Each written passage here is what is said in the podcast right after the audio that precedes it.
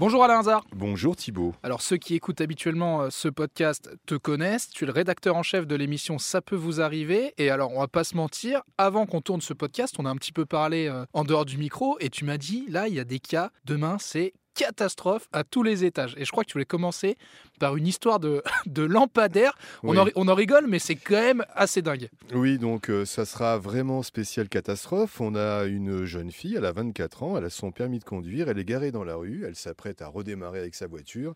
Et d'un seul coup, boum, le lampadaire tombe. Le lampadaire de la mairie tombe sur sa voiture. L'état du pare-brise, évidemment, euh, il est dans tout et en mille morceaux. Donc elle a eu la peur de sa vie.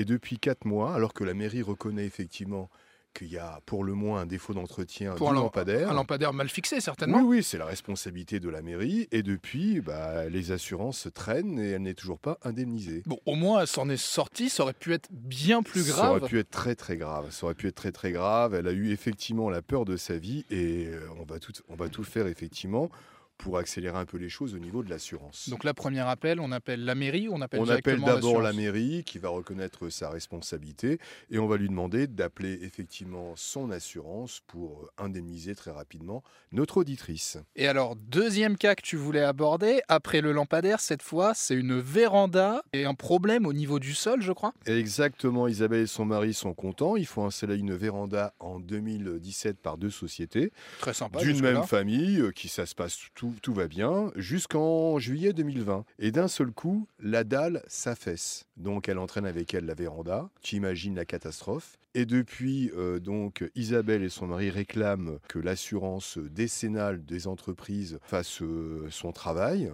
pour voir un peu pourquoi ça fonctionne pas. On doit faire une étude du sol pour voir pourquoi ça ne tient pas au niveau de la véranda. Et depuis, ça traîne. Alors là, c'est pareil. Heureusement que ces personnes n'étaient pas dans la véranda au, au moment des faits, parce que ça aurait pu être gravissime. Exactement. Euh, pour- pour Donc, euh, on est vraiment là à nouveau sur des lenteurs d'assurance. Merci Alain Hazard. Rendez-vous donc demain pour ces cas euh, totalement dingues, mais qui auraient pu être gravissimes. Rendez-vous demain, 9h30 sur RTL. À demain, Thibaut.